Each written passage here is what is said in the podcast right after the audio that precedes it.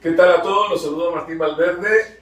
Bueno, como les decíamos ayer en un aviso del mes, estaremos todos los días haciendo una pequeña lectura, breve lectura de lo que corresponde al libro Un día a la vez.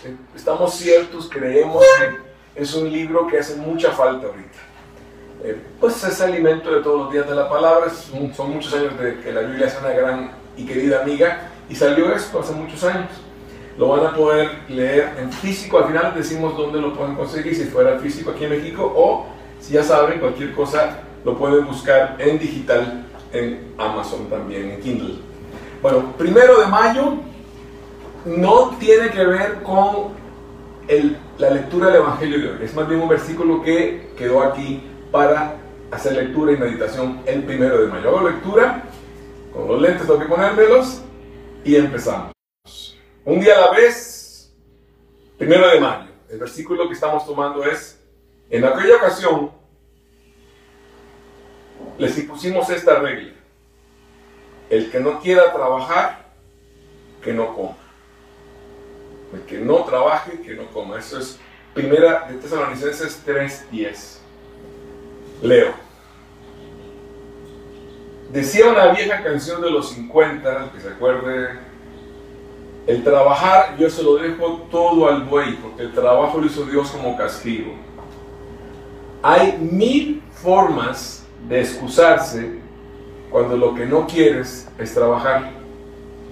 La pereza siempre tiene un gran discurso que dar para decir, de alguna manera, que no quiere hacer nada.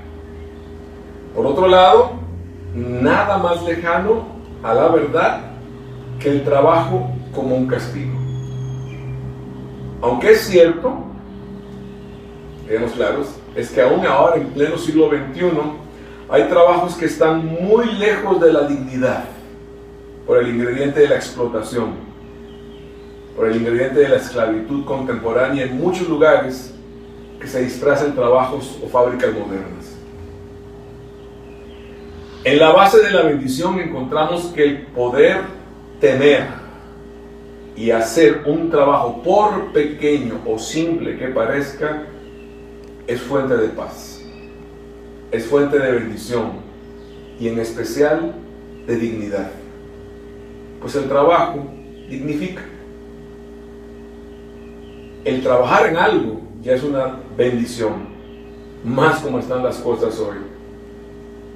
Con la mezcla impresionante de falta de empleo que vivimos hoy o de explotación disfrazada de empleo, lo que termina de hacer que el trabajo que hoy realizas valga la pena. Y lo que hace que valga la pena en tu trabajo, eres tú. Tú eres quien hace que ese tiempo que le dedicas levante el ya valioso mérito de trabajar